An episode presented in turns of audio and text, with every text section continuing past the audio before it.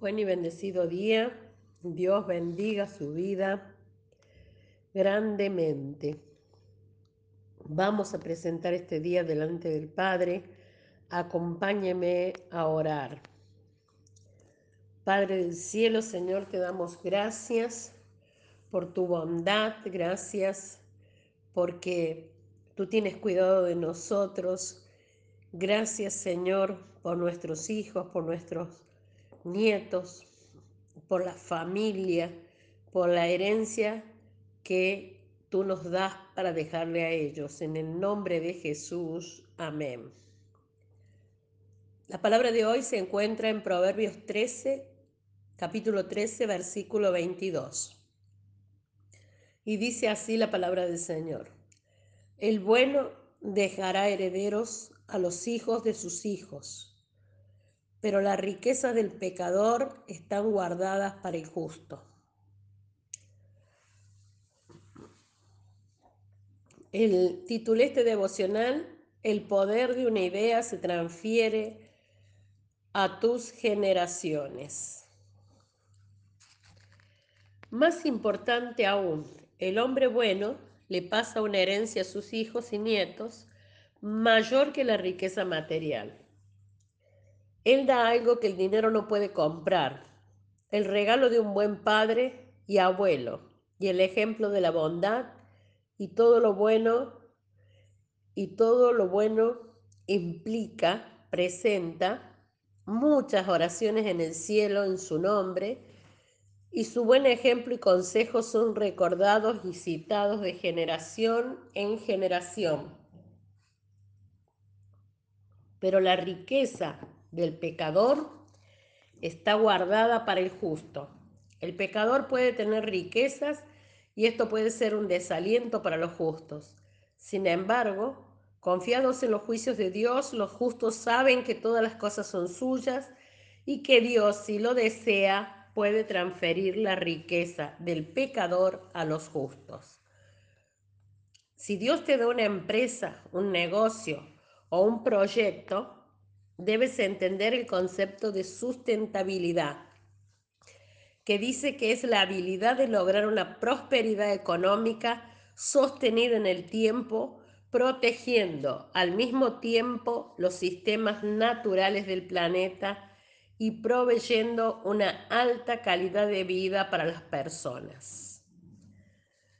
No solamente está asociado a una buena relación de tu empresa con el cuidado de la naturaleza, sino también a la perduralidad en el tiempo, más allá de las crisis actuales y las situaciones desfavorables que enfrentamos en el presente o que puedan ocurrir. Por eso, si hemos recibido una idea de parte de Dios y la llevamos a cabo, tenemos que planificar la manera en que llegado el momento de nuestra partida terrenal tenga continuidad y bendiga más allá de no estar nosotros físicamente. Vimos ayer que José fue rama fructífera y aún sus huesos hablan o hablaban de él. El bueno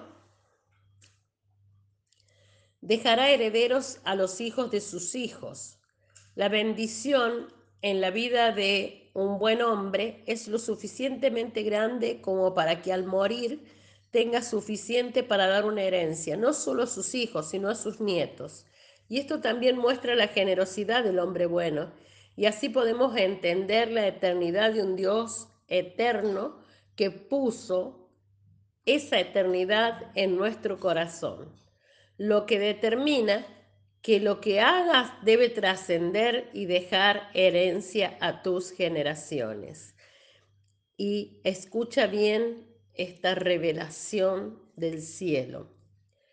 Dios puso eternidad en nuestros corazones lo que determina que lo que hagamos aquí en la tierra debe trascender y dejar herencia a tus generaciones. Una idea no podrá morir con quien la reciba, sino que la va a desarrollar y la va a hacer crecer y establecerla como, con visión de largo plazo, de manera de pasar la idea a los que vienen detrás. Nuestra oración a Dios hoy, Padre Celestial, danos sabiduría para implementar tus ideas y prospéranos para extendernos, nosotros y nuestras generaciones. Bendito Dios, gracias por tus bendiciones sobre mis hijos y mis nietos que han sobrepasado las bendiciones de mis antepasados. Son bendiciones sin límite, presentes y eternas, bendiciones poderosas, espirituales, materiales, físicas y económicas. Tú has puesto tu poderosa mano sobre sus cabezas y los has consagrado. Gracias, precioso Dios.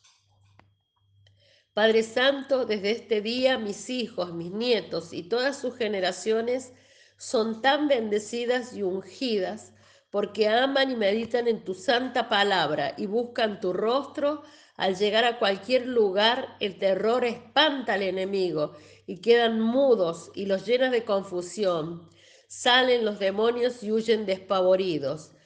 Qué preciosa es tu gloria y tu unción sobre mis hijos y mis nietos. Te conocen a ti, poderoso Dios, por tu nombre, como tú los conoces a ellos. Han hallado gracia ante tus ojos, tú les has dado a conocer tus caminos. Tu presencia va siempre con ellos. En el nombre de Jesús. Amén. Te bendigo, te declaro en la bendición de esta palabra.